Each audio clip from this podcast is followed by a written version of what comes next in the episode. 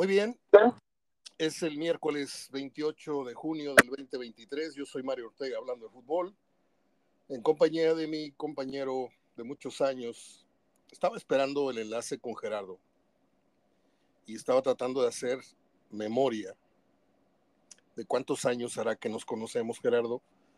No sé si este tema ya lo tocamos anteriormente, puede que sí, pero pues tranquilamente tenemos 40 años de tratarnos, ¿no, Gerardo? Te saludo con, con mucho cariño. ¿Cómo estás? ¿Qué tal, Mario? ¿Cómo estás? Muy bien, fíjate, pues sí, yo creo que como unos 38. Por ahí tú empezaste que en el 80, 81, 80. Yo empecé en el 81. Yo en el 83. pero, profesionalmente, pero tú y yo ya nos habíamos saludado, ya nos conversábamos algunas cosas en la cancha mucho antes, ¿no? Sí, yo empecé a ir a, a, coberturas y fines del 81, principio del 82. fácilmente son, son casi 40 años, 39, 38 años. Yo digo que sí. Pues por eso te agradezco y brindo por nuestra amistad, Gerardo, y por esta sinergia que hemos hecho en diferentes etapas en las que me has favorecido mucho con tu experiencia. Bueno, pues una, una disculpa, ayer no pudo haber programa por, porque se me volteó el mundo, tuve problemas con el cargador, entonces no podía levantar yo carga en el iPad ni en el celular, y con la poquita pila que alcanzaba a tener, se cortó la grabación a los 10 minutos, entonces ya no, Afortunadamente eh, me resolvieron el problema al filo de la medianoche y aquí estamos ya de nuevo para, para hablar de fútbol con Gerardo Gutiérrez. Eh, selección nacional gana México 4-0 a su no similar de Honduras, Honduras quiero decir. Y creo que se dijeron cosas de más de esta, de esta victoria, Gerardo, los, los encargados de, de inflar este globo. Pero pues yo creo que lo, lo importante viene más adelante, ¿no? O sea, las pruebas importantes. Ahora, viendo el accionar de Estados Unidos y el de Canadá ayer, este, pues hay muchas posibilidades, ¿no? En esta Copa Oro. Sí, Mario, este, ya ves que Canadá no le fue bien, este, pues trae el equipo B. Este, Obvio. Todavía está Estados Unidos con el equipo B todavía, aunque Estados Unidos trae el C. Pero pero sí es una copa muy a modo, eh, siempre ha sido a modo y siempre ha sido, deja tu a modo, una exigencia. Y si no hay que preguntarle a Hugo Sánchez cómo le fue el 2007, que prácticamente a él lo contrataron para un proceso de mundial y una Copa Oro lo vino dejando fuera. Entonces la Copa Oro, pues como es el torneo máximo de la zona, eh, menospreciado no, pero pues es lo que tienes en la zona, pues es lógico, es lógico que es exigible, pues es lo que tienes. A lo mejor una Copa América no te la exigen, ahí te exigen un buen papel, pero una Copa Oro pues siempre será exigido en México un título. Y de más de Lozano, de este triunfo, creo que es más peligroso no no los que lo dicen alrededor, este, porque finalmente pues, ellos serán juzgados como periodistas o como directivos o como lo que quieras. Eh, más peligroso es cuando contagian al jugador.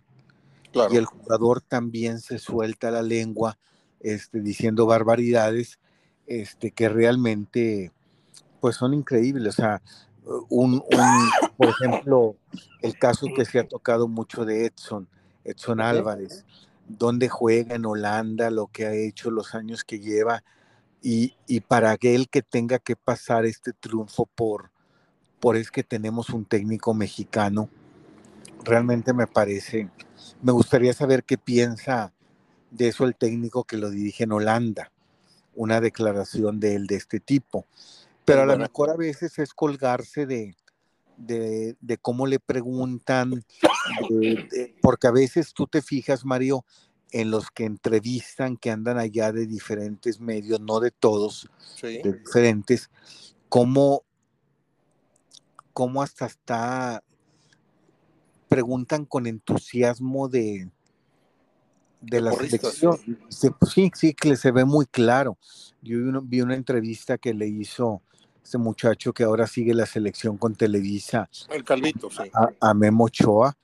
Este, pues prácticamente te aseguro que lo, te aseguro, Mario, digo que lo sentó diciendo, mira, todo va a ser bien bonito, todo va a ser preguntas, este, pues para mejorar tu imagen. Y prácticamente era puro champú y te digo algo, eh, ese mismo periodista, no me sé el nombre, ¿eh? Pero pues su trabajo es estar ahí cerquita y estar lamiendo botas ahí a los jugadores para que te hablen bonito y te den buenas, buenas declaraciones. Pero a mí lo que sí me llamó la atención es que una compañera de él lo delató y dijo, es que hubieran visto a este muchacho, se le salieron las lágrimas con el discurso de, de Jimmy Lozano. O sea, yo yo digo, bueno, yo como periodista me puedo yo ilusionar, decir, oye, ojalá y venga algo bueno para nuestra selección, qué bueno que llegó este muchacho, pero llegar a las lágrimas por el discurso que, dio Jimmy Lozano cuando, cuando le habló a los muchachos el día de la presentación, se me hace demasiado fanatismo, ¿no? Sí, sí, exagerado, pierde credibilidad y, y sí, mira, lo importante, Mario, es este, eh, que es lógico, en, situaciones donde, donde la selección en lo económico empieza a estar muy golpeada, eh, muy afectada, eh, porque antes podía entrar un técnico, otro estar mal uno, seguir mal uno, mira cuánto aguantaron, tenían los estadios de Estados Unidos llenos, pero cuando empieza este proceso y, y, y el público te empezó a castigar desde el primer partido, desde Jamaica, no, una, fíjate cómo eh, lo que dijo la bomba Rodríguez, eh, te lo había comentado yo mucho antes, eh, en aquella vez que se jugó el Surinam y el Jamaica en marzo, que dije, se ha hecho una costumbre desde Martino, no en estos de Coca, en los de Martino se ha hecho una costumbre, en los últimos, en el último año de Martino, después de la pandemia, porque te lo dije que me lo contó un amigo en México, que, ya la gente mejor se iba al estadio, se sentaba fuera de las taquillas y cuando ya iba a empezar el juego, ya sabían que iban a regalar boletos y a dejarlos entrar. De acuerdo. O no a regalar boletos, a abrir las puertas y a dejarlos entrar. ¿Sí? Y, fíjate lo que dijo la Bomba Rodríguez cuando él toma el cargo, cuando corre, más bien cuando, no cuando toma el cargo, cuando corre a Coca. Dice, es que en el Azteca hasta hasta se han regalado muchos boletos. Sí. Sí. Yo te lo dije, en el Azteca realmente de la era de Martino, del último año previo al Mundial, hasta el último partido de Cocaí, que fue contra Jamaica, en marzo, marzo 26, eh, realmente con boleto pagado entraban 16, 15 mil personas, Mario.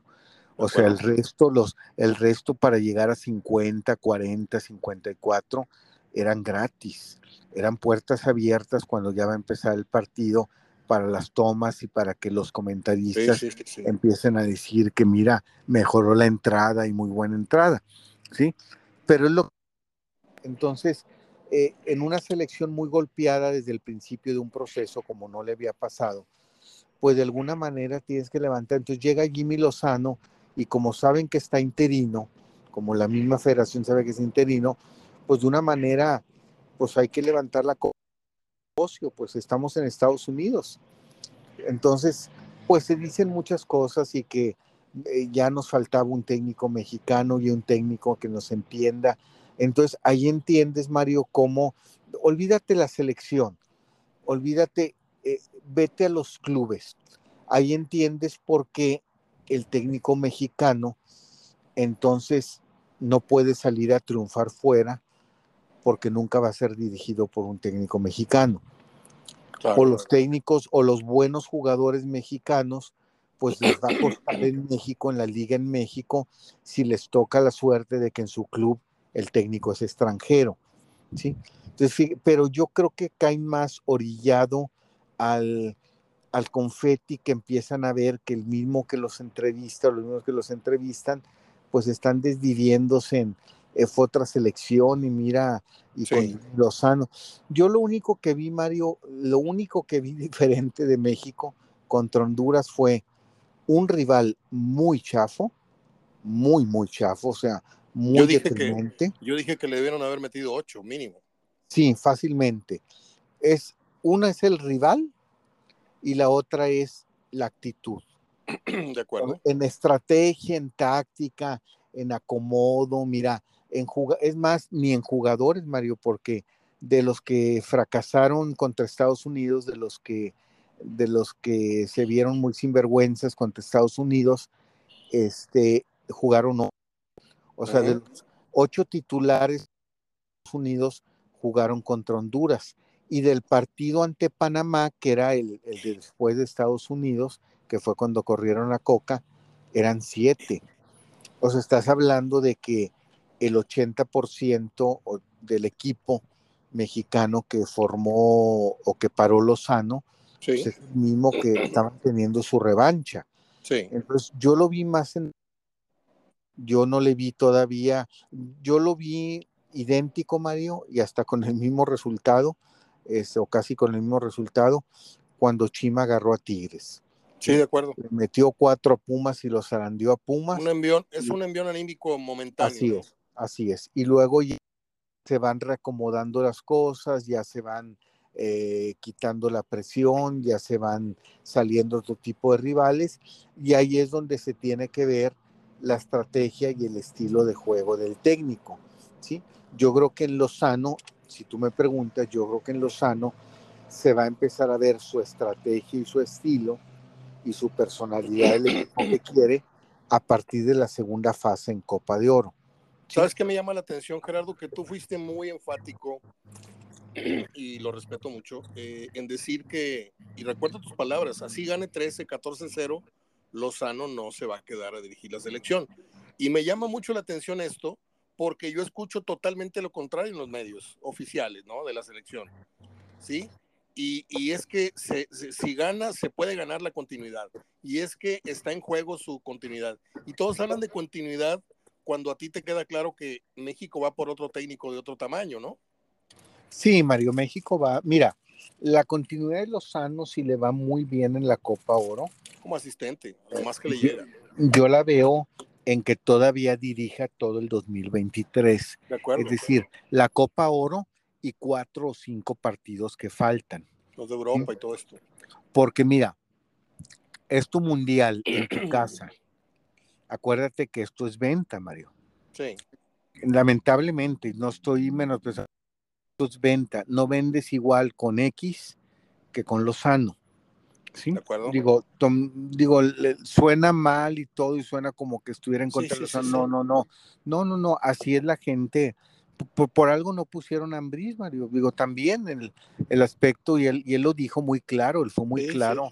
A lo mejor mi aspecto, a lo mejor pues, suena mal, pero lamentablemente así es. Así es en todos los. Pues estamos hablando de mercadotecnia. El mercadotecnia es, e, es mercadotecnia, así es, es mercadotecnia. Entonces tú sabes que el proceso ya lo vivieron con Martino, eh, fue muy desgastante. Martino estuvo todo el pero le ayudó mucho la pandemia que se suspendió todo. Pero en realidad, si no hubiera, hubiera habido pandemia, yo creo que Martino termina el segundo año. De acuerdo. ¿sí? Entonces, la directiva, los directivos mexicanos, Mario, ya se dieron cuenta que un proceso para un técnico de selección mayor es muy desgastante. Entonces, con dos años es suficiente. Entonces, ellos están estimando 2024, 2025 y tres, cuatro meses del 2026. Antes ¿Sabes de qué se me figura? mundial. Me figura esto, esto a escala. Se me figura como, en los clubes de primera división, cuando el técnico a veces ni se aparece en el primero o segundo día, y si se aparece, no está cerca del grupo, porque los primeros dos, tres días le corresponden a los, a los eh, preparadores físicos. Y luego ya el tercer, cuarto día de entrenamiento, entra el técnico a, las cuestiones tácticas, estratégicas. Así me imagino yo en la selección nacional a futuro, ¿no? Vamos a preparar, a lo mejor puede ser un buen fogueo para el Jimmy, pero que sepa que no va a, necesariamente llegar a, dirigir el Mundial. Yo vuelvo a reiterar, porque no quiero que la gente diga, es que dices una cosa y luego otra. Yo creo que el Jimmy es un buen técnico a futuro para la selección, pero no en este proceso, ni como bombero. Ahora, ahorita hablabas de los boletos eh, regalados y quiero hacer un paréntesis y regresarme unos minutos en ese tema, porque no me puedo sacar de la cabeza el Mundial del 94, Gerardo, cuando iba a ser el, el debut de México contra Noruega. Este, llegamos muy temprano, es más, me sorprendió que andaban repartiendo el norte fuera del estadio, pero digo el norte. Este, y me llamó la atención que vi a un empleado de la federación, mira, no le cabían los boletos en, en, la mano, en la palma de la mano, y estaba regalando boletos a todos. ¿Quién quiere boletos? ¿Quién quiere boletos? O sea, fácilmente regalaron un millar, dos, millón, dos millares de, boletos a, la mexicanada que andaba ahí, que se fue como siempre a la aventura. Y yo andaba haciendo mi reportaje de color para, para eh, la radio y, y, eso se da, se da la, regaladera de boletos. Ahora, en el tema de, de, Jimmy Lozano, pues lo vuelves a establecer, lo dejas muy claro.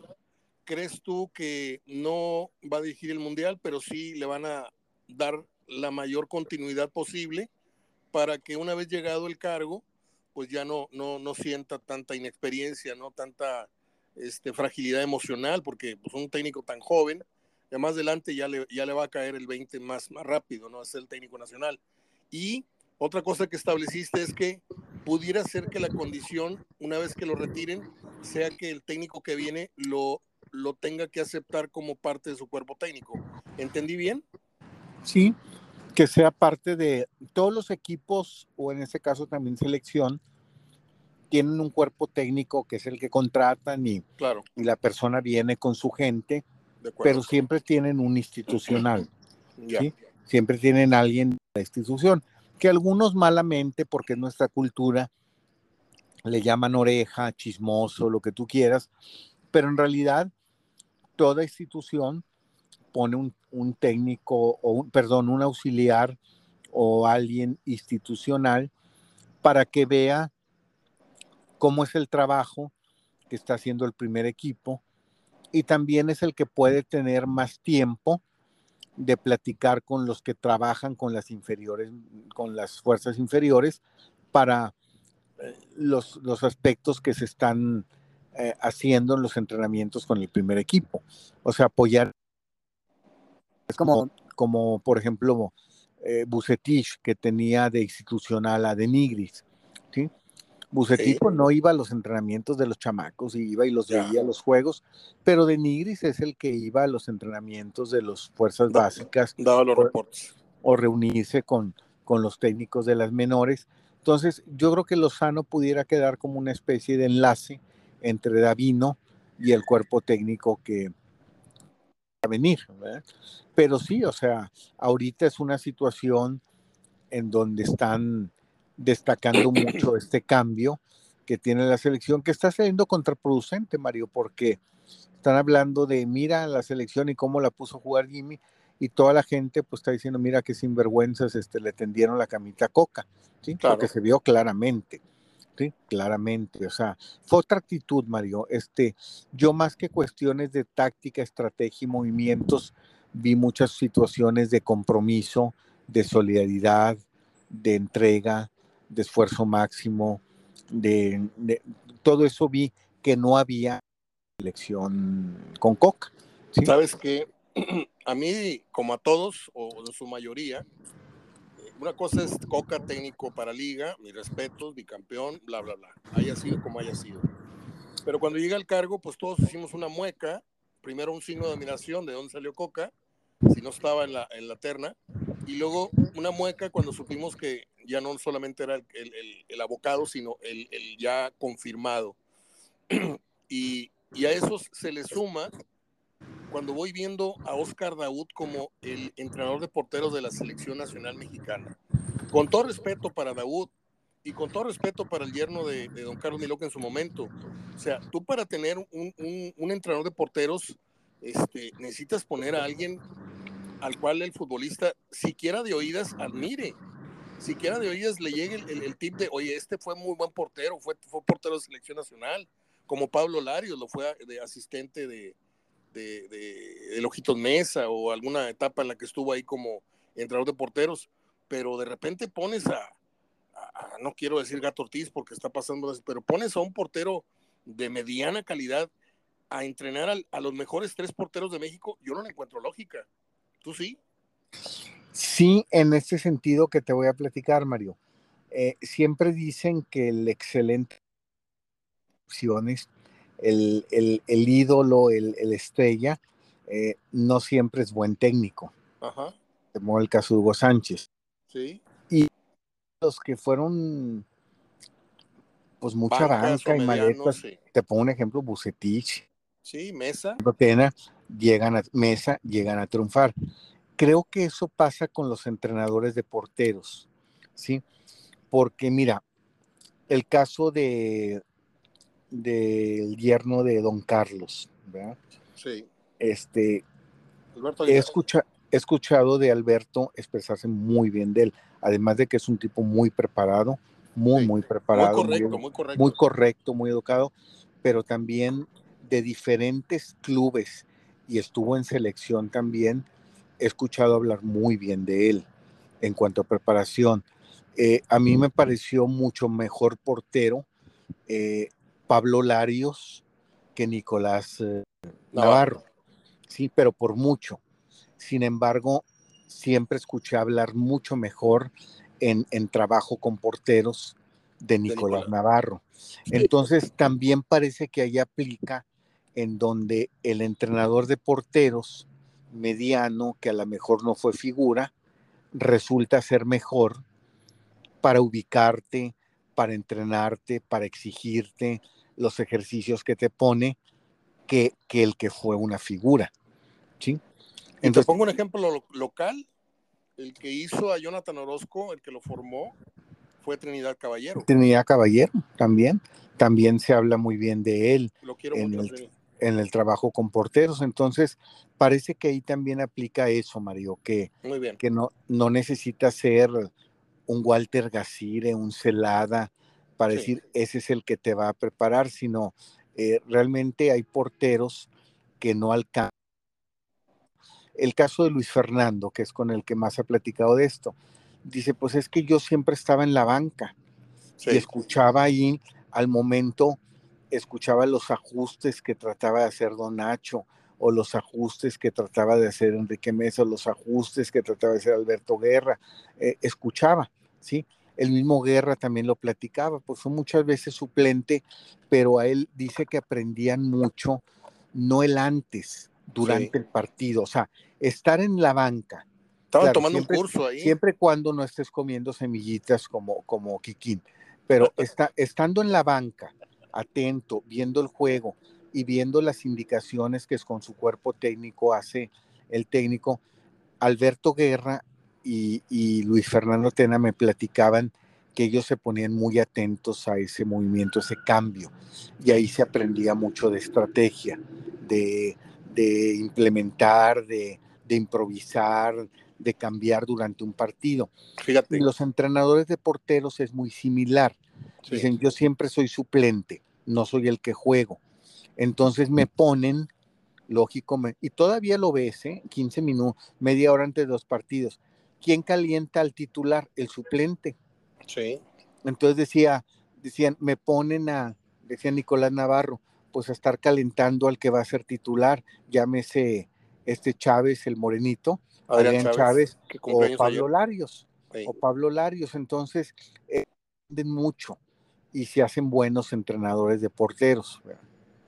Fíjate, eh, me acabas de dar una, una lección de, de humildad porque fui muy severo en ese sentido y tienes toda la razón.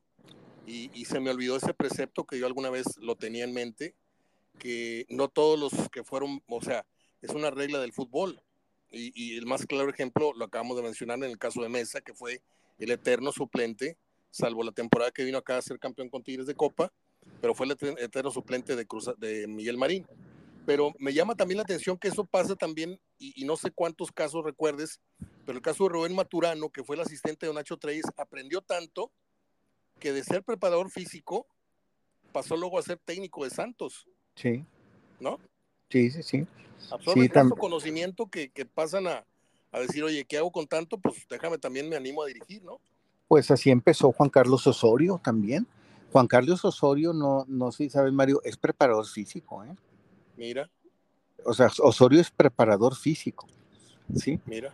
Entonces él fue aprendiendo así y se hizo técnico, pero él su cargo él empezó como preparador físico.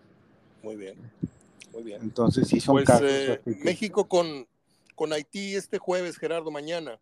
Este, yo creo que le subimos unas tres rayitas a la exigencia, ¿no?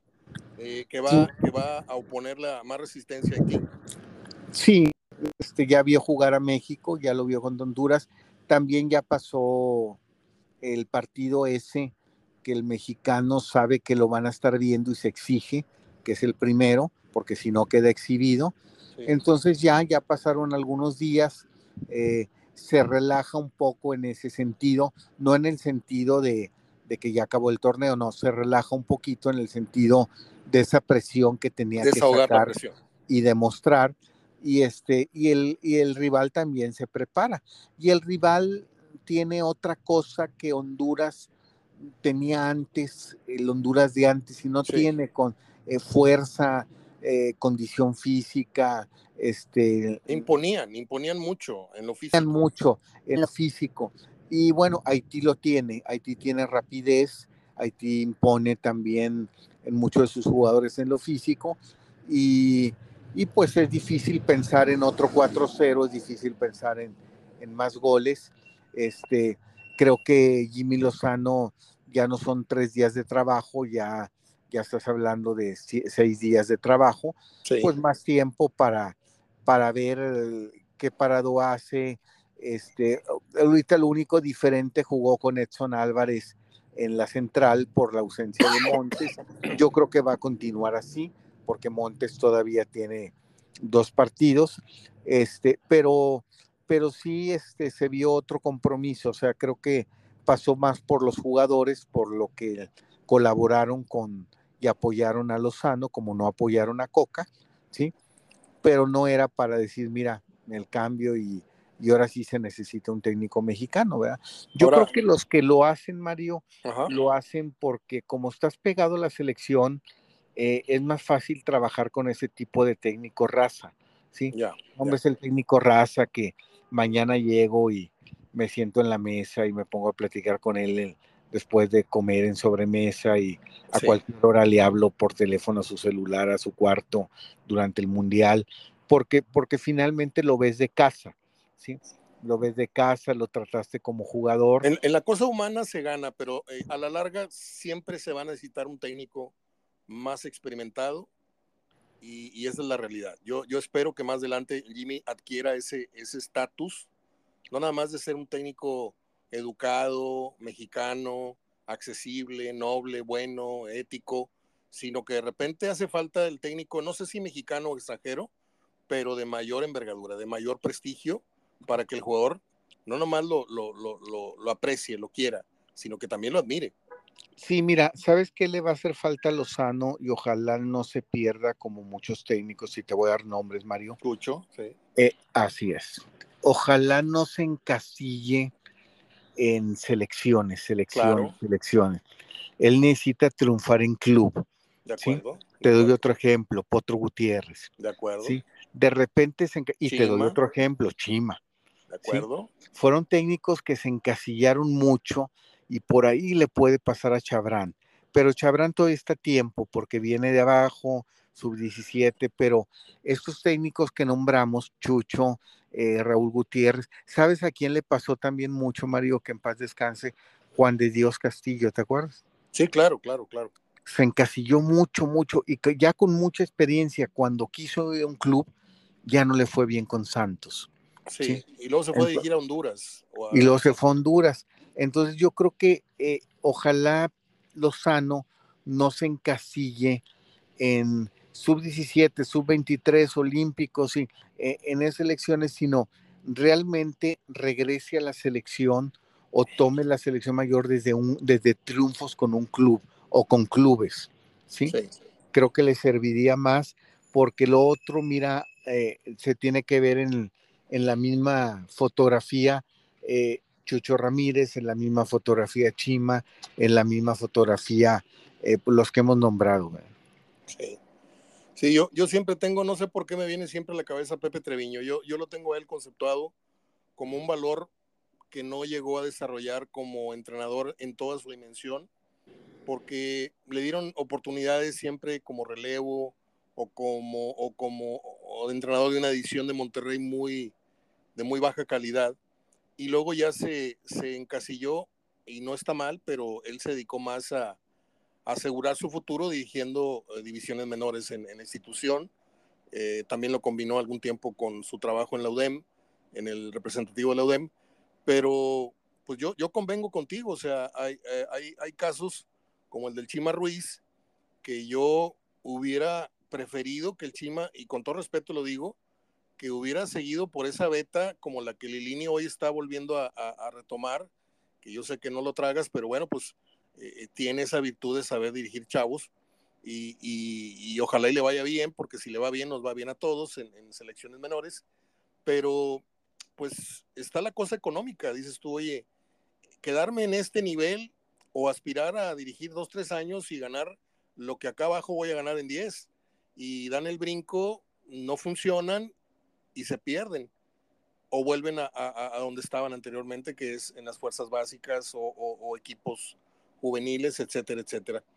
Bueno, pues ah, cerramos el tema Copa Oro porque hoy es una fecha importante y quiero gastar estos últimos 29 minutos, 28, para hablar de historia, Gerardo. Tú y yo tenemos mucha historia que, que compartir, que, que, que, rebotar entre tú y yo.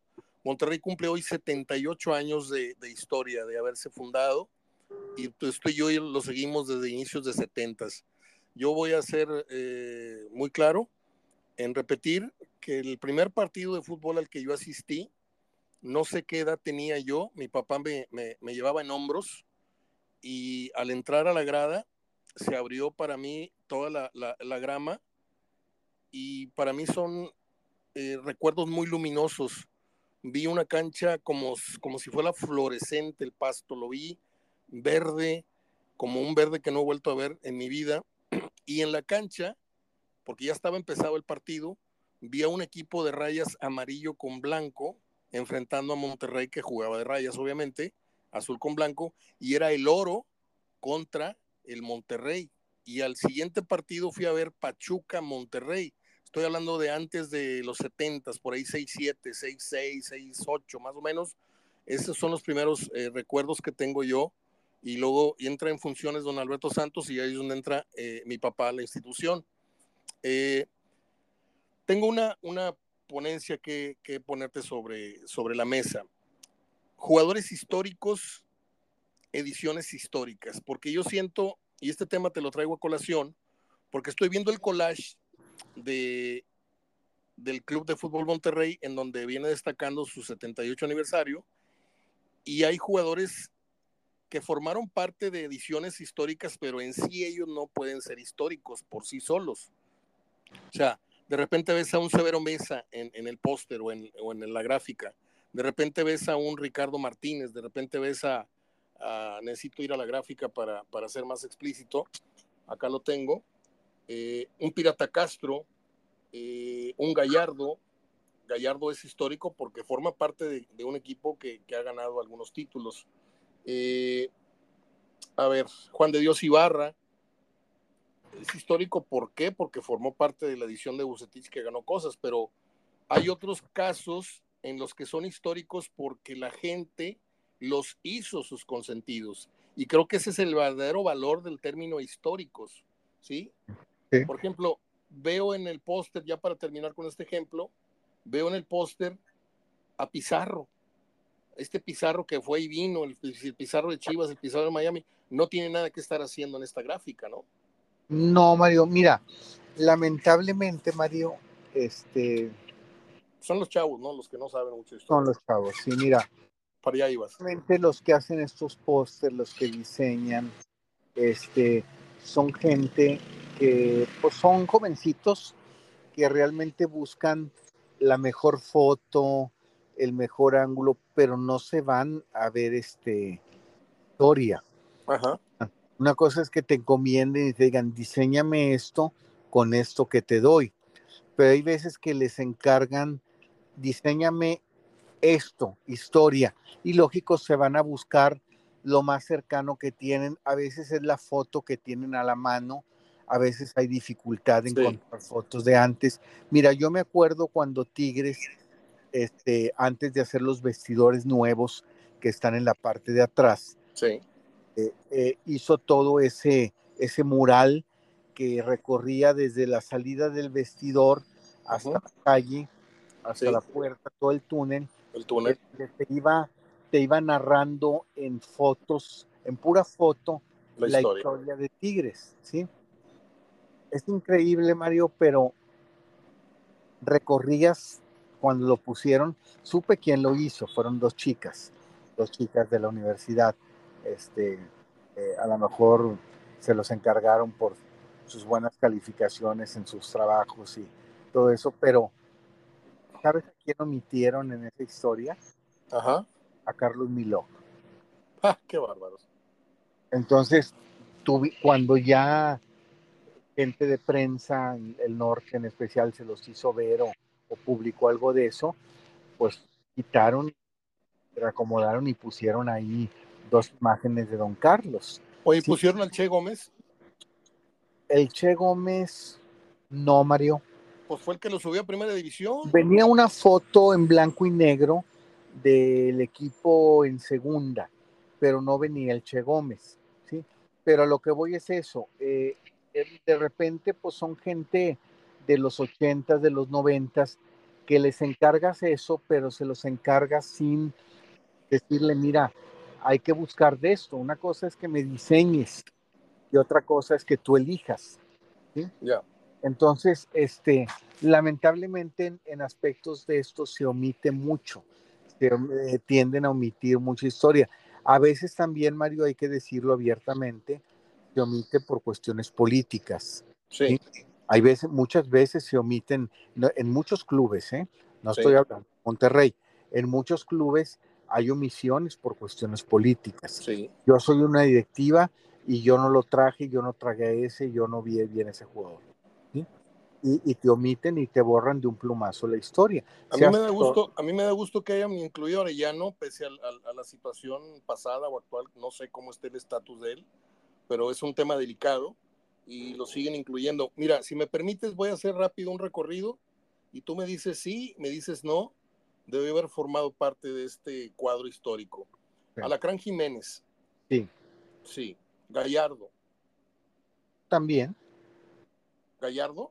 Ok, está bien. Pizarro. Sí, Mario es de los que ha durado más, vino de, de los que han venido de fuera y, y, del Monterrey llegó a la selección.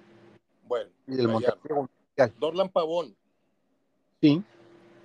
Eh, Johan Vázquez. No. Pizarro. No. Corvo. Sí. Tecatito. ¿Quién? El Tecatito Corona. Pues yo no lo pondría, Mario. Ok, yo tampoco. Miguel Ángel Torres. El tanque Torres. Pues mira, brilló en una época muy mala. Sí, es, lo que, te digo. Es lo que te digo. Una cosa es el cariño. Ok, Yo, yo sí lo pondría porque no ha habido un delantero con esa habilidad que yo recuerde era un regordete, era un jugador, por eso le decían el tanque, estaba muy pesado. Y un día le metió un gol a Chivas y burló como a ocho. La gente se debe de acordar. Eh, Reinaldo Guellini. Sí.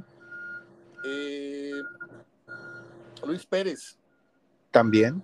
Rochen. También. Jonathan Orozco. Sin duda. Walter Erviti. Sí, claro. El, el Huesos Montoya. También. El Pirata Castro.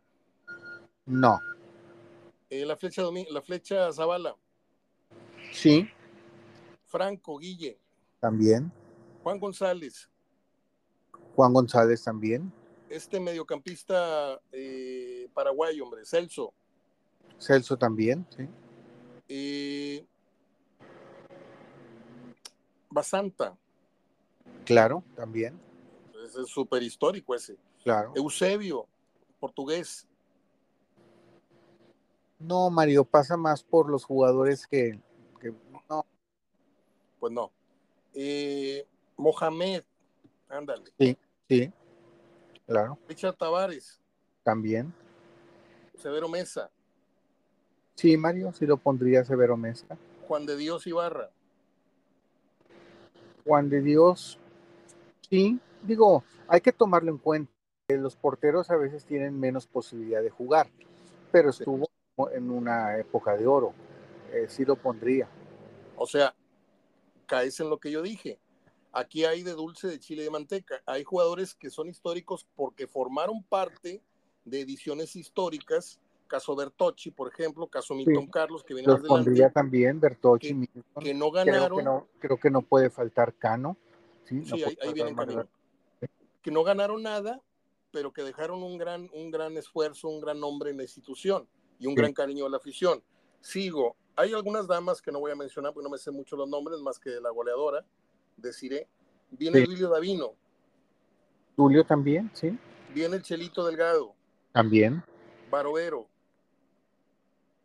No, Mario, no lo, lo eclipsó mucho Jonathan Orozco. muy bien. El abuelo Cruz, Sí, Bahía, también. Verdirame, Sí, claro, los de Nigris, también, por supuesto. Wilson Tadei, Los de Nigris, los dos, no los tres. claro, ¿verdad? claro, los dos de Nigris dije. Wilson Tadei, Sí, Milton Carlos, Milton Carlos también, Canito, claro. el número uno. Eh, este muchacho Estefan Medina, Sí, sí lo pondría. Montes, También, claro que sí. Marteloto, Sí. Barovero. No, Barovero no, te comenté que no, Ah, Barovero. bueno, perdón, lo repetí, lo repetí. Eh, Jonathan Orozco, Sí, Rubén Ruiz Díaz. también. En el mero centro están Nico, ¿cómo se llamaba este goleador? Nico, Nico Sánchez. Y la imagen más sobresaliente del, del- del collage, la que tiene más volumen en la, en la fotografía es la del Chupete Suazo. Sí. ¿Quiénes son los olvidados? Ya los que dijimos que no, no entrarían en esta categoría. Hay dos, tres fotos que no reconozco. ¿eh? Viene Rochin también, Sí. viene Luis Pérez, etcétera. Viene Uirajara Chagasvira, viene este, este jugador que se me olvida, hombre, el que tenía el problema este del habla, que luego se fue a jugar a, a la primera A, el argentino. No tenía un problemita para. que tartamudeaba, hombre. Este, se me olvida su nombre. Eh, ¿Cuáles son los jugadores que crees que, que olvidaron a Pues la no- hora de hacer este diseño? está Funes Mori, ¿verdad? ¿No está Funes Mori? No, debe estar, Funes Mori debe estar. sí, Es el goleador histórico. Lo estoy buscando, ¿eh? Y no lo veo. Y Funes Mori debiera estar. Y debiera estar Funes Mori. Creo que- Los centrales ya No, Mon- Ay, olvidé a mi compadre, a mi querido Huesos Montoya. no, sí lo mencionaste. Ah, bueno, Huesos, a Ricardo sí. Martínez, el, el Pugas o Fugas, no sé cómo le dicen. Sí. No, Bueno. Ri- Ricardo no, no tanto. man. ¿Quiénes son? Faltó Nilo Acuña, por supuesto que faltó Nilo Acuña. Faltó Nilo Acuña. Mencionaste Bertocci, ¿verdad? Corvo. A ver, déjame buscar. Te dije Guarací. Yo creo, no, lo- no lo dijiste, yo que Barbosa. Sí está, sí está Guarací. Lo que pasa es que trae algunos contrastes y se pierden los detalles de, de- de las caras, pero por aquí debe estar Guarací Barbosa. Y hay otros dos morenitos en, en- en la textura de la foto que no los alcanzo a reconocer. Hay un jugador de los 60, no sé si es Raúl Chávez o Alonso Urdániga, uno de estos que eran muy amigos de mi mamá y de mi papá, iban a la casa, este, Enrique Lenz y todos esos. Bueno, pues, eh, ah, bueno, perdón, perdón, desde el cielo me están jalando las orejas. Viene don Claudio Lostanao, Sí, sí, claro. por supuesto. Sí. Ahora, no es pecado no conocer, lo que es un pecado es no, no leer o no, o no conocer la historia, ¿sí? Y todas estas nuevas generaciones, no es porque uno se sienta más conocedor, pues nos tocó vivir esa época y, y tenemos más clásicos y tenemos más partidos vistos que las nuevas generaciones. No hay ningún mérito en ello, nacimos antes, pero las nuevas generaciones están en la obligación de saber de qué tamaño fueron los nombres de algunos de los que acabo de mencionar. Juan González, por ejemplo. Juanito González ha sido uno de los mejores contenciones en la historia de Monterrey y no ganó absolutamente nada. Sí, yo creo que ahí falta también Memo Muñoz. De acuerdo. Yo creo que también falta, falta Memo Muñoz. Pero a veces, como te digo, el ejercicio empiezan a ser gente más joven y, realmente no estas ideas con viene Van también con gente histórica ¿verdad? Con, con, historiadores o con gente que te puede que te puede apoyar también en, en eso fíjate Mario alguna vez te lo comenté Mario este los jóvenes de hoy no se dejan mucho este, manejar. platicar, no les gusta mucho conocer, ¿sí? Este, no, no son muy... Hay mucha soberbia en esto ya, Gerardo. Se sienten más preparados. aquí lo mencionamos. Es una generación tecnológicamente más despierta, son más ágiles de mente, pero también son muy soberbios. A los viejos los descartan. Esta nueva sociedad en la que vivimos cada vez descartan a, la gente de, edad y de experiencia a más temprana hora, se les cierran las puertas. ¿sí? Pues yo por eso admiré tanto el medio y los medios que le dieron cabida a don Ángel Chávez Córdoba, que en paz descanse, que era nuestro gurú, era nuestro, nuestro hombre de más experiencia, de más historia, que para mí ha publicado los documentos más valiosos del fútbol regiomontano en toda su historia, y todavía antes de morir todavía ejercía, todavía publicaba. Sí, estaba, ¿te acuerdas? El doctor Mir también, Ángel Chávez Córdoba. Había otro que escribía en el diario. Salvador eh, Mesa. Salvador Mesa. Yo me acuerdo un día, Mario, yo iba a comprar periódicos y revistas a, una revistería que todavía está eh, en Garzazada, ahí donde está un Soriana. Sí, ya casi llegando a, ya casi llegando al, puente con Félix Gómez. De acuerdo. Y ahí va a comprar todavía, todavía ve salir de ahí en las mediodías a Héctor Benavides, que compra periódicos, y también ahí va Salvador Mesa. De acuerdo. Yo me acuerdo que una vez me ve, yo ya empezaba como columnista, y me saluda y me hace observaciones. Sí. No, no, no, me subí al carro y no cabía yo en el carro, Mario. Sí, no, no. Este, Una experiencia similar. Y yo estaba en un periódico mejor, Mario, de mayor circulación, ya como columnista, este, ya había ido al primer mundial, este, pero Salvador Mesa ya iba de, de salida, pero que una persona de esas se acerque, te haga un consejo, un comentario, una observación, este, pues era de prestarle atención era de, era de no menos especial. Y hoy en día no. Tú te acercas a un joven y el joven no, ya sabe todo. Ya sabe todo, lo averigua y ya lo sabe todo. Y si no, dímelo por un ahí lo que tengas o haz una cita. Entonces ya no se deja mucho. A eso salió este comentario, Mario, porque los que hacen ese ejercicio o esa, esa tarea de recabar personajes históricos o personas para un club a veces lo quieren hacer solo y no, no, no van a ver a ver quién me puede ayudar o quién me puede este, servir en algo. Yo te lo digo, mira, te voy a decir abiertamente una situación, no sé si seas amigo de ellos o no seas amigo de ellos, pero a mí me importa muy poco. Pero cuando se hicieron estas películas, la primera de Rayados, no este, con esas personas que trabajan con el club en la cuestión de filmaciones y luego hicieron una segunda, sí, de los Califa. Este, vi, vi las películas y te soy sincero, modestia aparte, nunca, tú sabes, tú me conoces, nunca me he hecho esos. Quedaron debiendo, quedaron debiendo. Yo creía que podía aportar más. Sí. Yo, yo creí que pude haberles aportado mucho. ¿Sí? Y cuando vi los créditos de, esas personas que le hicieron el trabajo de, recopilación histórica, este, pues varios fueron alumnos míos. O sea, fueron gente que, pues cuando yo ya estaba más arriba de la mitad del camino. ¿sí? Entonces, ¿Y eso por qué, Gerardo? ¿Por qué, una, ¿Por qué un personaje tan, digo, ya se fueron los, los, viejos de la comarca, estamos claros, un Salvador Mesa, Achaco, Ángel Chávez Córdoba. Y ahora estamos, ahora estamos otros viejos, ¿verdad? Exacto.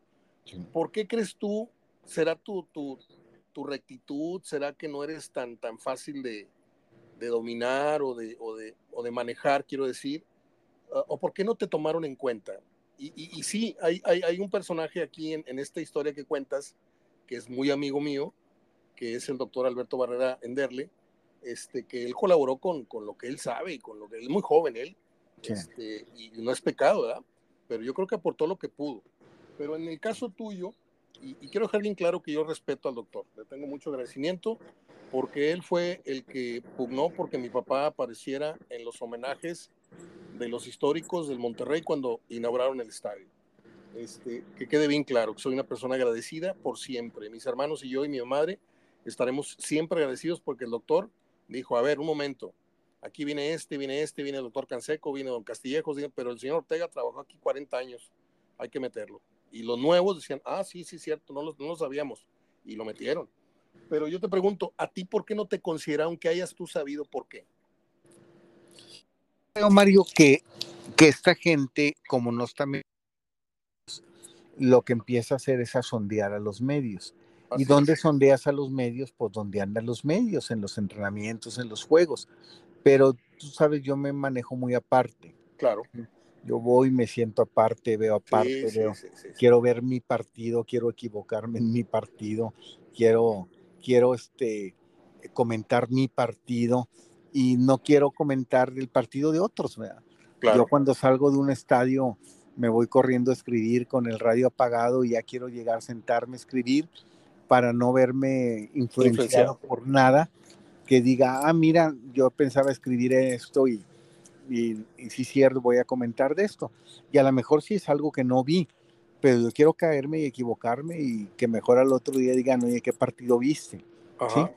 Este, a, a, a, comentar lo que ya todos juntos ahí en la conferencia de prensa. Entonces yo creo que vas y sondeas y dices, a ver, ¿dónde me voy a buscar quién me puede ayudar?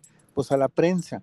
Y te vas a la prensa, ya vemos gente que no tenemos buena prensa, es decir, que no tenemos el, buena imagen. que, ah, mira, la imagen de eh, voy a señalar a él o voy a recomendar a él o voy a decir que él puede ser. Es que no hace grupo con nosotros, por eso. Así es, entonces yo creo que pasa más por eso. Si me dejas, si me dejas, cuento la anécdota que he dicho un par de veces en, en lo que llevamos hablando juntos acá, que cuando yo te conozco a ti, pues yo te admiraba, o sea, yo, yo decía, este chavo para mí es de los mejores que hay. Entonces yo me acerco y yo noto esa barrera que tú ponías profesional, en la que no tenía nada que ver con me caes bien o me caes mal. Mario, estoy trabajando, o sea, no, no me permito distracción, porque tú traías tu cronómetro colgado al cuello, traías tu, tu tabla con algunos, unas hojas en donde hacías tus apuntes y seguías el saque de banda, seguías el minuto, seguías el foul, seguías... Entonces llega un tipo ahí con semillitas queriéndote saludar y todo, y tú me decías amablemente sí, no, y yo entendí el mensaje, este güey está trabajando. Yo también vengo a trabajar, pero mi forma de ser, pues me permite otro tipo de, de distracciones. Pero yo ahí te conocí, ahí conocí la disciplina con la que tú trabajaste siempre, Gerardo. Sí, me, pero y, la verdad no te sientas, ¿eh? hasta con mi esposa lo hago con mi esposa. No, no me siento. No, no, no, no, no, te lo digo en, así bien. Digo, yo lo superé hace 40 con, años de eso. Ni con mi esposa me siento a ver un partido y, y, y, el único que vi le dije es el primero y el último que veo contigo, que fue la final de, de Chivas Tigres en Guadalajara. Nos parecemos tanto, Gerardo. En el 2017 que vi con ella la final dije, mira, no me voy a ir a prensa, me voy a quedar contigo acá en la tribuna. No, salí, le dije, mira, es la última vez que veo un partido contigo. Emocionada y mira y hablándote. Yo no me gusta que me hablen, Mario. Yo me encierro, me encierro, pongo seguro de un partido, extiendo 20 hojas, tres cronómetros y así veo el partido, ¿verdad? Sí, este, eh, entonces, pues es mi forma de verlos, es mi forma de, de ver un, un, juego y este, y y quizá por eso no, no tienes mucho tiempo de convivir o platicar con, con la demás gente de prensa, entonces otra gente de prensa pues recomienda a otros. Pero cuando se trata de algo tan serio como es historia, como es eh, algo que van a tocar y que alguien puede aportar más, pues creo que, que debieran ser en ese sentido pues más cuidadosos hasta a lo mejor acercarse al club y, y quién puede ser las personas que te puedan este, ayudar o apoyar te voy a decir algo, no sé si estés de acuerdo, porque también le, le atoras tantito al béisbol. A mí me pareció de más calidad, hecho por los mismos, me pareció de más calidad y más documentada la historia que hicieron de los campeones, los niños campeones de béisbol, que la misma película del Monterrey. Sí. A mí se me hizo de mejor calidad, de mejor contenido. Ya luego se hizo una película en Estados Unidos y eh, de, otro, de, otra, de otra calidad. Pero a mí me gustó mucho la, la, película de los niños campeones, este de, de, de Pepe Maes jugando ahí de niño y, de, y del juego perfecto y todo esto. Pero bueno, sí, quiero culminar esta charla de recuerdos, de anécdotas, eh, preguntándote, para ti pueden ser muy obvias, porque las tenemos claras, pero quiero que las digas tú primero. Las mejores ediciones de Monterrey que tú recuerdes, no en estos 78 años, porque no tenemos este, la vivencia, tenemos el documento, sabemos del descenso, del accidente, de la goleada del 14-0, todo eso lo tenemos claro, ¿sí? Pero del descenso, el ascenso, pero ya del 70 para acá, ¿cuáles son las ediciones junto con, vamos a mencionar, la edición de Riera, la edición de Guy, ¿cuáles son para ti las mejores ediciones, campeones o no campeones que ha tenido Monterrey en su historia? La que me hizo aficionado y me hizo de muchos ídolos, y vamos que yo no, yo no tengo, me enseñó mi a la mayoría que pueda no tener ídolos, o al menos seres humanos ídolos, este, pero era inevitable tener ídolos y que me gustara y ahí querer a un equipo, era el Gallo Jauregui. De acuerdo. La de Magdaleno Cano, la de la del Huesos Montoya, la de Guarací. Ahí te va, ahí te este, va, ahí te va. Quintero. Quintero, Cano, Guarací, Vicente Álvarez. Vicente Álvarez y Bacho, Salazar. O Ricardo Díaz. Luego, eh, Juan González. Paco Solís, Paco Solís Bertocci, ¿sí? Montoya, Milton, Nilo Acuña, Damián Corvo, sí, sí Alfredo Jiménez, sí. etcétera, etcétera. Muy bien. Luego, la siguiente edición de Riera alcanzaría, porque es prácticamente el mismo plantel que pierde la semifinal con UDG. Alcanzó un poquito, Mario. Yo, yo diría, la destacaría totalmente la del Gallo Jauri. De acuerdo. Este, luego iría a la de Pedro García. 89-90. 89-90, este, me la de Pedro García y después me hasta la época de Bucetich. ¿La de Mejía Barón no entra? No, Mario, fue muy poquito. Estuvo muy poquito, ya ves que le dejó muy rápido el equipo a, a, Hugo. A Hugo, que en paz descanse, a Hugo Hernández. Se fue a la selección, creo que. Eh, pero no, no, no, no entraría como tal. Digo, y, curiosamente, curiosamente, Mario, curiosamente, de los técnicos que, que creo que reconozco más, y fíjate, los dos mencionaste, quisiste mencionar como época, no los mencioné como época, pero tengo en una estima altísimo, es eh, Fernando Riera y, Miguel Mejía Barón. De acuerdo. Este, sí los tengo en una estima altísimo, sobre todo Fernando Riera. Este, eh, y, Miguel Mejía Barón. Fíjate, curiosamente, permíteme, curiosamente los dos eh, botones o los dos pins más caros que ha tenido Monterrey en su institución no ganaron absolutamente nada. Eusebio vino con una gran fama internacional, campeón de goleo en el 6-6, ta, ta, ta, y no ganó nada, vino ya muy viejo. Y el mejor entrenador de más prestigio a nivel mundial que ha tenido Monterrey, por encima de Javier Aguirre, se llama Fernando Riera y tampoco ganó nada, ¿no? ¿Estás de acuerdo? Sí, no, no, y una excelente persona. Este, Muy buena persona. Una excelente. Fíjate que yo tuve una experiencia con él que, que, la verdad, este, si tú me dices cuál es tu mejor experiencia en tus 42 años de fútbol, es con Fernando Riera. A ver. Cuando fui a la Copa América del 90 y, 91, 93 y a Chile. Ah, 91. Este, sí, este, ahí estuve, eh, me recibió Pedro García. De acuerdo. Estuve ahí en, la casa de Pedro García, estuve un mes. ¿En Santiago? En Santiago. Ahí fue donde me hice muy amigo, muy, muy amigo de Raúl Orbañanos. Porque Raúl acababa de salir, te conté eso. Pero un día, Pedro García pues tenía su labor y de comentarista para la Copa América, por eso me iba con él al estadio y me mandaba allá a la tribuna. Pero un día le dice eh, Fernando Riera, me, llevó, me llevó Pedro García a la Asociación de Técnicos de Fútbol. Ahí estaba Alberto Quintano, ¿sí? Este, a una reunión que iba a tener de la Asociación de Técnicos, que se iba a tardar media hora. Y me pasó y me presentó con todos. Y al final llegó Fernando Riera. No, no estuvo en la reunión. Y, me saludó y me reconoció, ¿sí? Y, y, me dijo, y le dijo a Pedro García, o sea, me dijo, y delante del Pedro García, le dijo, este, a ver si un día, le dijo, de estos me lo prestas, le dijo a Pedro García, porque quiero invitarlo a comer. ¿Sí? Y le dijo Pedro García, pues sí, sí. Entonces le dije yo, no, pues me quedé viendo cuando sea. Y dijo Pedro García, pues puede ser jueves y viernes, que no hay partido. ¿sí? Ah, bueno, entonces dijo, no se preocupe. Le dije, dijo Pedro, dijo, no, yo paso por él. ¿sí? Entonces eh, pasó por mí Fernando Riera a la casa de, de, Pedro García. Pero sí, y yo pensé que me iba a llevar a un restaurante. ¿sí? Me llevó a su casa, ¿sí? Me llevó a su casa y dije, bueno, a lo mejor de aquí nos vamos a ir a comer. Y tenía personas que le preparaban la comida, tenía personas que hacían el aseo y todo. Y al rato, vengas a la mesa, sacó un vino y empezó a caer viandas de comida y de comida y de comida y de comida y de comida y dijo, ahí llévesela tranquilo porque le hice de todo lo que es tradicional en Chile.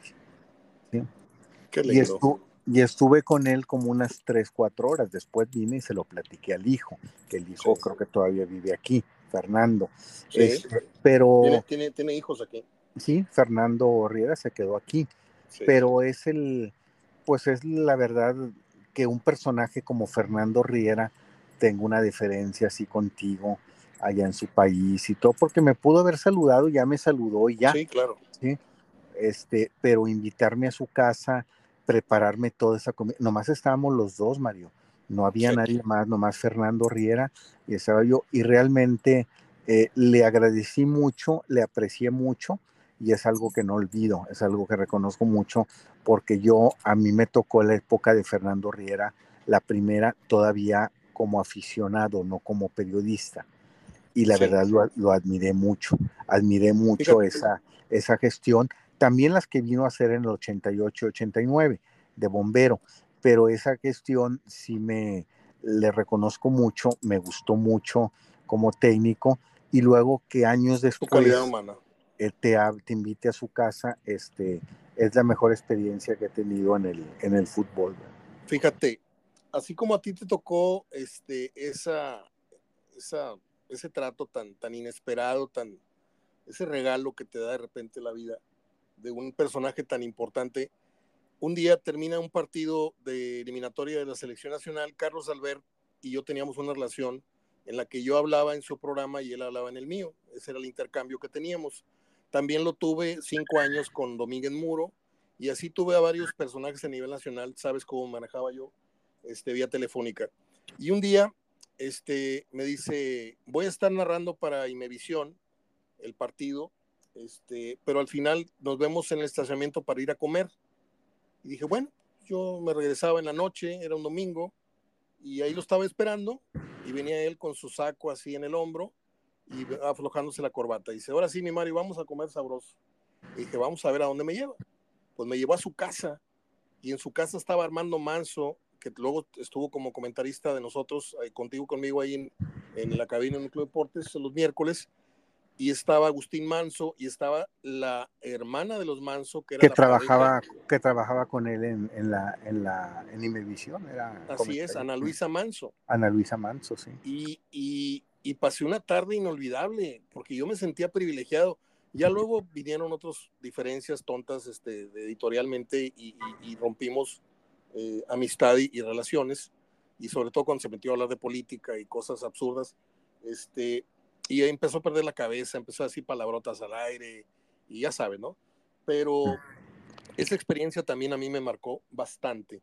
De pronto verte en, la, en el comedor, en la sala y luego en el comedor de la casa de Carlos Albert, que no sé si sea mucho o poco para la gente que me está escuchando, pero para mí valió mucho valió mucho esa experiencia. Gerardo, volviendo a las ediciones históricas, ¿nos brincamos la de Pancho Avilán? Sí, Mario, sí nos brincamos, este, debiera considerar especial por el primer título, ¿verdad? el Monterrey. No lo quiero menospreciar en cómo se consiguió, no, al contrario, soy de los que más defiendo que es, fue el que, fue el que le dio el primer título al Monterrey. Pero, pero hay que considerar, si tú repasas la alineación y repasas el grupo, por eso me dio mucho gusto ver a ese grupo hace unos meses ahí en el estadio, porque lo aprecio mucho y, y es gente muy amigable y gente muy sencilla. Sí. Pero precisamente no, tú ves los nombres y repasas el grupo y no es para en alguna época pensar que pueda conseguir un título. Eh, se dieron circunstancias que es obvio, ahí se apareció un primer torneo corto que ahora es muy normal, que ahora es muy normal, pero apenas ahí se apareció un, torneo corto, este, sin seleccionados todo, todo el, el torneo, eh, se dieron cosas récords, goles de portería a portería como el Guama Contreras. Yo creo que sí es para tomarlo en cuenta, pero tiempo muy corto, Mario, fue un, un, este, un tronar de dedos y ya. No fue una época, o sea, es decir, no fue un, un lapso mayor de tiempo. Además, acuérdate cómo Avilán, que en paz descanse, había llegado también supliendo a Matosas de repente de relevo, menos te esperabas eso, lo dejaron porque dijeron vienen dos torneos que no van a ser gran exigencia, este, pero hizo una gran labor que hasta eso se quedó. Hay dos temas, hay dos temas con los que quiero terminar. Eh, ¿Seguirían en, en, esta, en este repaso de ediciones históricas necesariamente la, la de Bucetich? Y no sé si después de la de Bucetich alcanzaría crédito Mohamed. Eh, Mohamed sí, Mario, sí lo pondría. Eh, su forma de jugar fue diferente. Acuérdate que vino a romper o a volver eh, una época de oro que se había perdido con Bucetich. Fue el primero que devolvió una confianza. Así su forma de jugar explosiva, todo les gusta o no todo la ven bien, pero, pero yo creo que sí. Y también es de los jugadores, Mario, que digo, de la gente que siendo jugador del Monterrey, pues se identificó mucho la gente con él. De acuerdo. Independientemente de aquel suceso que platicaste, este, de cómo salió, pero, pero yo sí lo consideraría lo de lo de Muhammad y lo de y lo de Avilán lo consideraría como parte, una página de la historia, pero como épocas, como épocas, como épocas consideraría la de Ignacio Jauregui, la de que fue el primer técnico que luego de ahí va la selección con 5, 6, 7 rayados al Maracaná. La de Pedro García y luego la de la de la de Bucetich, la primera de Bucetich. De acuerdo, de acuerdo. Y termino preguntándote, porque yo es, es algo que siempre he cuestionado y lo he puesto sobre la mesa para el auditorio. Monterrey ha dejado ir mucha gloria, mucha gloria. Creo que si Monterrey hubiera ganado el 50% de lo que ha dejado ir en cuestión de títulos en casa, ¿sí? Hoy Monterrey estaría no cerca de América y Chivas, pero sí estaría más cerca de Cruz Azul y de Toluca. Sí, de acuerdo, sí. Sí, de acuerdo, pero si te fijas, ha pasado más. En la época, en la época del, del gallo Jauregui, Fíjate qué curioso. En la época del Gallo Jauregui y en la época de Pedro García, con aquel equipazo, la planadora y todo, sí. era, y, créeme, y, no me gusta hablar de eso, Mario, cuando más viciado estaba el arbitraje. Sí. Cuando el arbitraje tenía muchos vicios. Muchas tendencias. Sí. En, el, en, el, en el 70, en los 70, 72, 73, era mucho el centralismo. y venía, también desde, venía también desde el arbitraje. Aquellos castigos Alberto Santos, al hermano, el balón que entró por fuera de la red contra el Atlético Español. Y, luego en la época de, de Pedro García fue cuando se dio ese grupito que después salió que donde un árbitro le pitaba en 38 jornadas 17 partidos a uno mismo, que era el Puebla, que era la época no mala por los árbitros, María, Mario, nociva por Emilio Maurer. De acuerdo. ¿sí? O sea, vició todo, vició el arbitraje, vició, le puso vicio a todo, ¿sí? Y curiosamente eh, son las épocas donde no se pudo ganar algo, ¿sí? Pero y luego ya en estas que tú comentas que se ha perdido a lo mejor el 60% lo que se pudo haber ganado, que ya no ha habido esos vicios, ha pasado más por la falta de jugadores como se tenía en los 70 o en, o en esos principios de, los 90. A mí jugadores de liguilla, jugadores de personalidad, jugadores realmente de, de liguilla, como se A mí me brinca mucho los dos títulos que deja ir consecutivamente Monterrey ante Toluca y Pumas. Esos dos eh, son los que creo que hacen mucha diferencia, Grado, porque hoy Monterrey debería tener por lo menos siete títulos, no cinco. Y ya con eso termino este, este, este tema en el que quise, no tengo un mejor amigo periodista o solamente periodista, por decirlo, con quien platicar de eh, este recorrido histórico que hemos hecho, en el que no creo que muchos periodistas locales estén calificados para, para opinar como lo has hecho tú y modestamente al final yo, porque, repito, o sea, somos hombres de que rayamos los 60, 60 y tantos años y estamos viendo fútbol desde hace 50.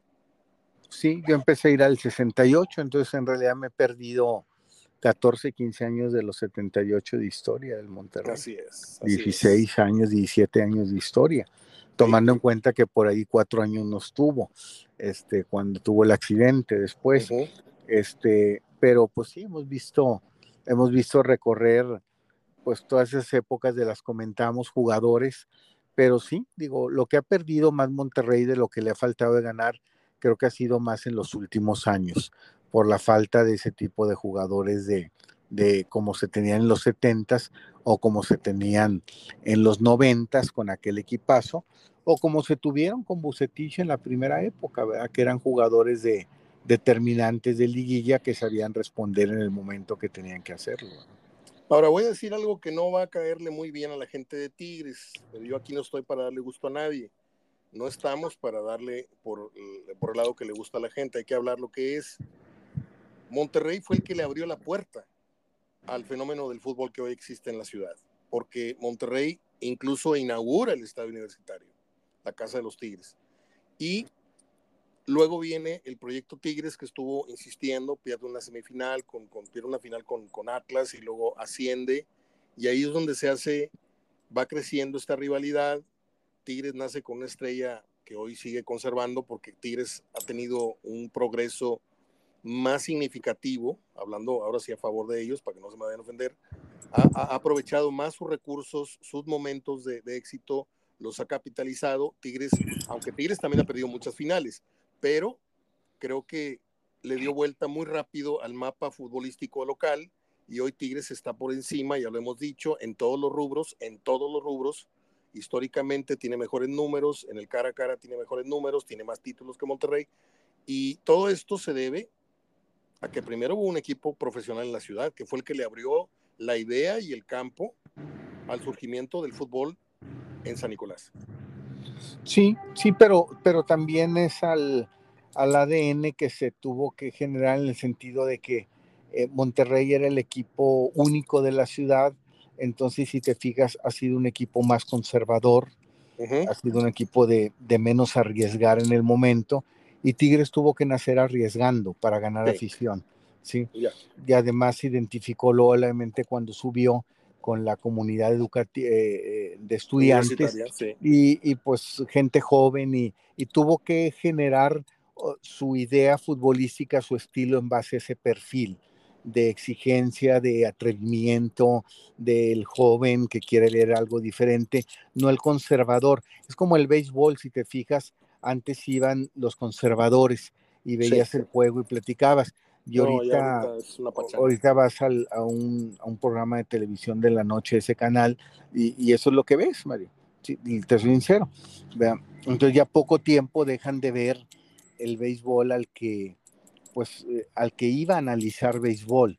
Te ponen música estruendosa y ruidosa y te meten. Y no está mal, Mario, son los tiempos y eso ha jalado mucha gente.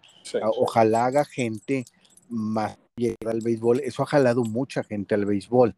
A, mí lo que a mí lo que no me ha gustado, Gerardo, y, perdón que me salga este, y hable de esto, porque cada, cada empresa tiene sus intereses y, y qué bueno que les va bien y todo, pero eso de convertir al estadio en una cantina previo al juego, con el vénganse al 2 por 1 y al final quédense al concierto de los humildes y de los rancheritos de no sé dónde, y la gente sale pero bien tapada de alcohol, ¿eh?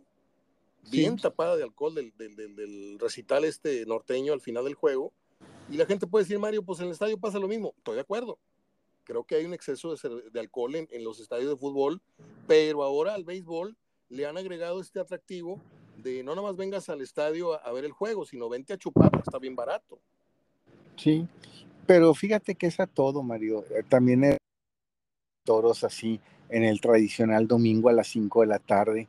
Y ahorita ya lo hacen los viernes en la noche y este y te ponen lo primero que te encuentras en la Monumental al llegar es todos los food trucks este y las, las hieleras con cerveza y todo.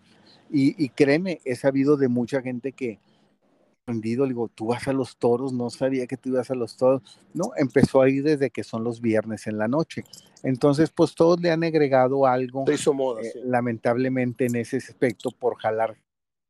Este, y bueno, regresando al punto, Tigres tuvo que nacer así, con atrevimiento, arriesgando más rápido, tomando decisiones, cambios, y encontró muy rápido su perfil con Don Carlos, ¿verdad? Creo que el perfil Tigres eh, es don Carlos Miloc, ¿sí? aunque se le ha querido buscar mucha mercadotecnia y muchas cosas al lado. No, no, no, el perfil Tigres. De acuerdo, de acuerdo. Ahí perdí un poquito el audio de Gerardo. No sé si la grabación se vaya a cortar. Si es así, regreso para despedir. Pero qué buen recorrido hemos hecho de la historia del club.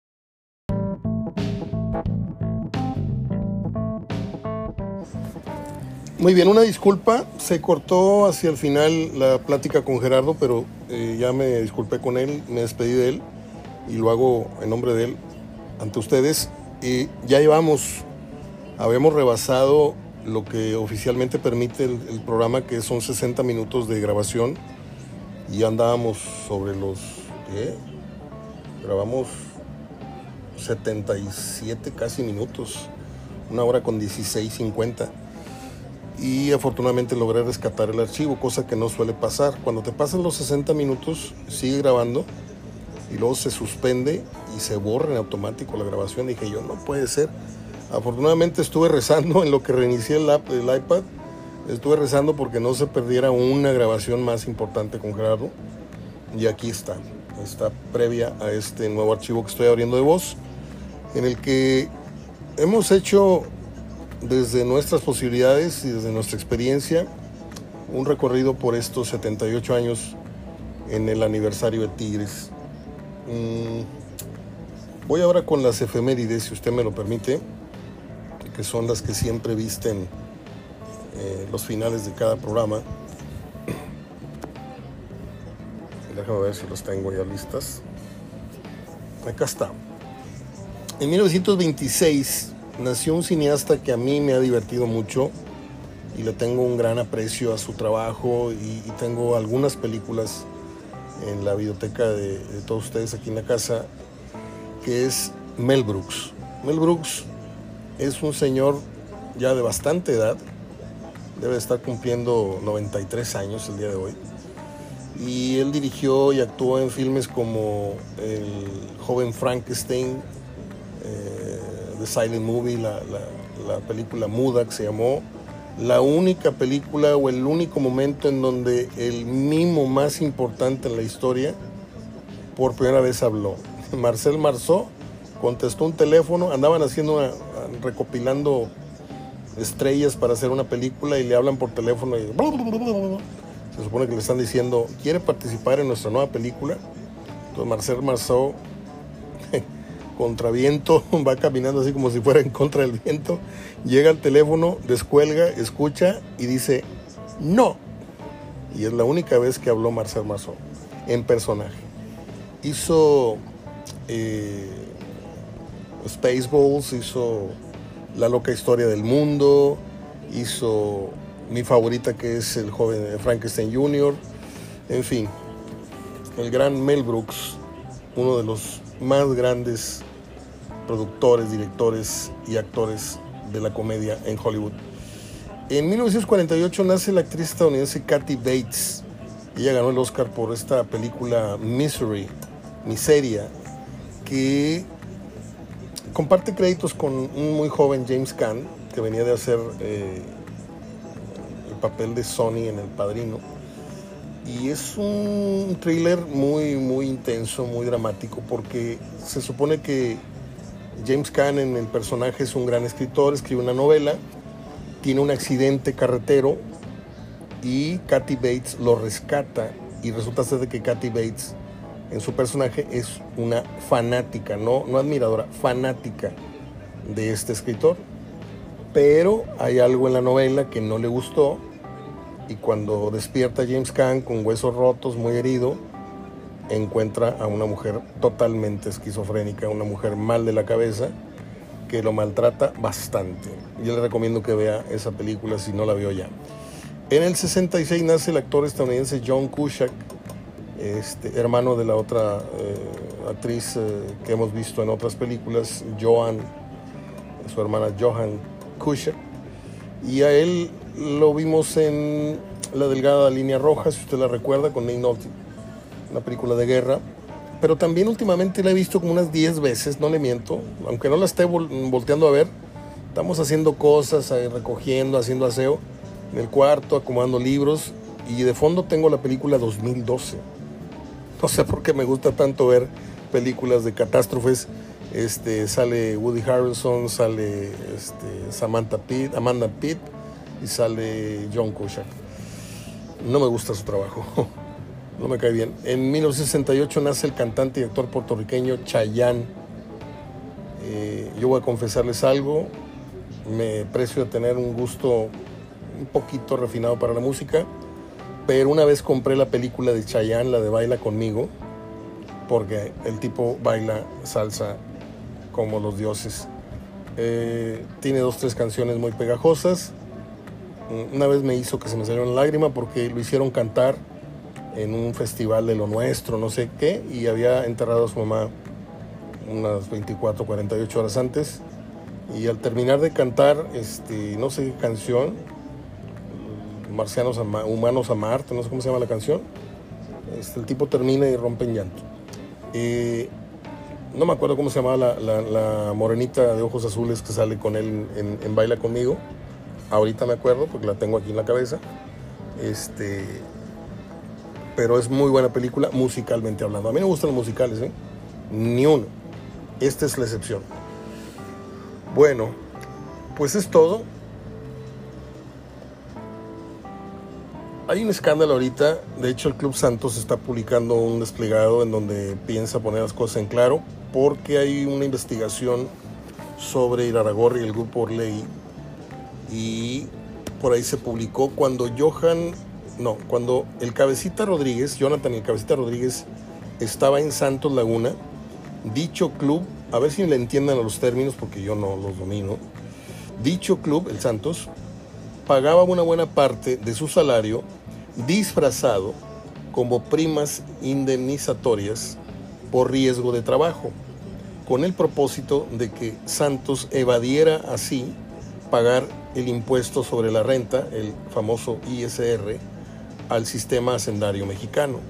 Se detectó que también le pagaban de esa forma a los, a los directores técnicos, el Chepo de la Torre, Benjamín Galindo, así como los jugadores Néstor Araujo, Yanini Tavares, Osvaldo Martínez y Julio César Furch, entre otros.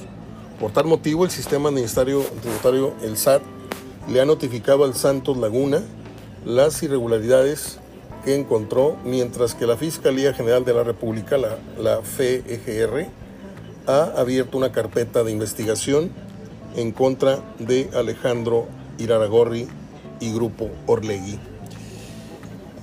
¿Cuántas de estas tranzas no se habrán hecho por décadas en el fútbol mexicano? Nosotros tenemos conocimiento de los dobles contratos. Mire, A mí la primera anomalía que me brincó y siendo yo un adolescente, 14, 15, 16 años, era cuando tú conocías a tal jugador y te decía, no, pues tengo 26 años y clarito veías que tenía 30. Pero clarito, es como cuando ves estos juveniles que dicen que tiene 16 y ya los ves como, como adultos, dices tú cachirulazo ese, ¿no? Bueno, pues ahí empezamos a, a detectar, luego ya crecimos y empezamos a conocer historias y luego se vino los cachirules y, y, te das cuenta que efectivamente hay un montón de tapaderas, hay un montón de trampas en el fútbol mexicano que tienen que ver con contratos, que tienen que ver con dinero, la forma en que evaden impuestos, la forma en que pues son favorecidos incluso legalmente por digo legalmente no, frontalmente hay un acuerdo entre gobiernos para condonar ciertos pagos, este, que la luz, que el agua, que esto, que el otro, que vender cerveza en horarios que no deben, en fin. Bueno, estoy haciendo tiempo porque me quiero acordar de la actriz esta que no me acuerdo. Eh, vengo viendo la foto de Siria Monsiváis con Antonio Mohamed. Se reencuentran ¿Qué más? Los horarios. El programa de que estaba yo grabando ayer y que se cortó porque se agotó la pila y, el cargador ya no funciona más. Eh, les decía que ya el viernes inicia la liga. Vanessa Williams, ya me acordé. y no estoy viendo nada, ¿eh? estoy viendo la gráfica de los partidos, pero me acordé. Vanessa Williams. Eh, la liga arranca el viernes con tres partidos para que vayamos haciendo nuestros pronósticos. Voy a consultar a unas 50 personas que son muy allegadas, que escuchan el programa, con las que tengo más confianza, y las voy a invitar a un concurso. Ahora sí lo voy a lanzar. Todavía les voy a dar una semana de la jornada 1 para que se apunten con sus pronósticos. ¿Cuál es la final? ¿Quién es el campeón? ¿Quién es el campeón de goleo?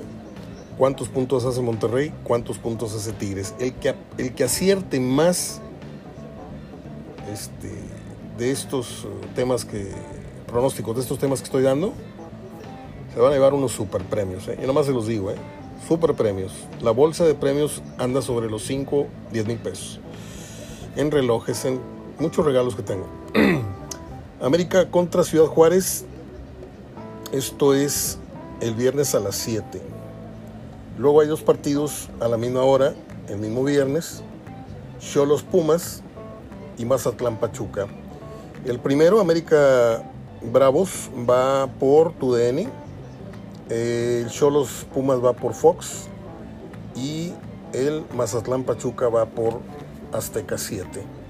El sábado, infame, a las 5 de la tarde, solazo y la toma espantosa de televisión y la crónica infumable de Pietrasanta. Monterrey visita San Luis, repito, a las 17 horas, 5 de la tarde. Luego a las 7 Tigres Puebla por tu DN. Y por la noche Atlas Cruz Azul a las 20 horas, 21 horas por tu DN. Para el domingo, dos partidos que serían Toluca Necaxa en el horario habitual del Toluca, que es al mediodía. Y luego por la tarde, a las 7, si no estoy viendo mal, 7 de la tarde, Santos Querétaro, quedando para el lunes el León contra las Chivas. Así de bote pronto, si hay una jornada difícil de pronosticar es la 1, ¿eh? porque los favoritos entran medio, medio duros y los equipos babajeños entran con muchas ganas, pero ahí vamos. A reserva de confirmarles estos pronósticos con Gerardo el próximo viernes. Voy América sobre Bravos, aunque Bravos se reforzó bien.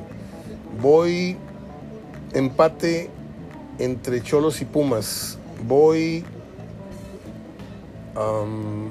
voy Pachuca visitando a Mazatlán. Voy Monterrey sobre San Luis. Voy Tigres sobre Puebla. Voy Cruz Azul sobre Atlas. Voy Toluca sobre Necaxa. Voy Santos sobre Querétaro. Y voy León sobre Chivas. Perdón, amigos Chivas, pero León trae inercia, trae mucha moral muy alta y Chivas todavía anda con algunas especulaciones de que si viene, que si no viene de Europa el otro y Pero bueno, simplemente es un pronóstico, no, no es una cosa de que yo quiero que le vaya mal a Chivas. Un abrazo hasta Sacramento para mi amigo Mauricio Franco, que sigue sin escribirme, sigue sin hablarme, no me, no me perdona una broma que le hice. Este, es todo. Dejamos un tremendo, tremendo momento de recuerdos para ustedes eh, a su consideración. Ya mitad de semana, está fresco para nosotros, ya 38 grados es frescura total, comparado con los 40 y córrele de la semana anterior y anterior. Este, no, ya fuera de bromas, te, aclimatas tanto a, a los cuarenta y tantos que ya cuando estamos en 37 y ahorita que ya está bajando, de las 4 de la tarde en adelante empieza a bajar poco el calor a 35, llegamos a, a, las 8, 10 de la noche con 37, 35 grados. Lo bueno es que las, las noches, les he dicho, refrescan al grado de bajar al, abajo de los 25, etcétera. Se duerme ya mejor. Pero el fenómeno es que nos aclimatamos y, y, nada más baja de 40 y ya sentimos como que está tolerable el asunto. No sé si ustedes, a mí me pasa. Bueno, pues es todo. Ombliguito de semana, mañana juega México con Haití. Y espero estar aquí con ustedes, Dios mediante, y una vez resuelto nuestro problema técnico eh, del día de ayer. Soy Mario Ortega, les dejo un fuerte abrazo de gol.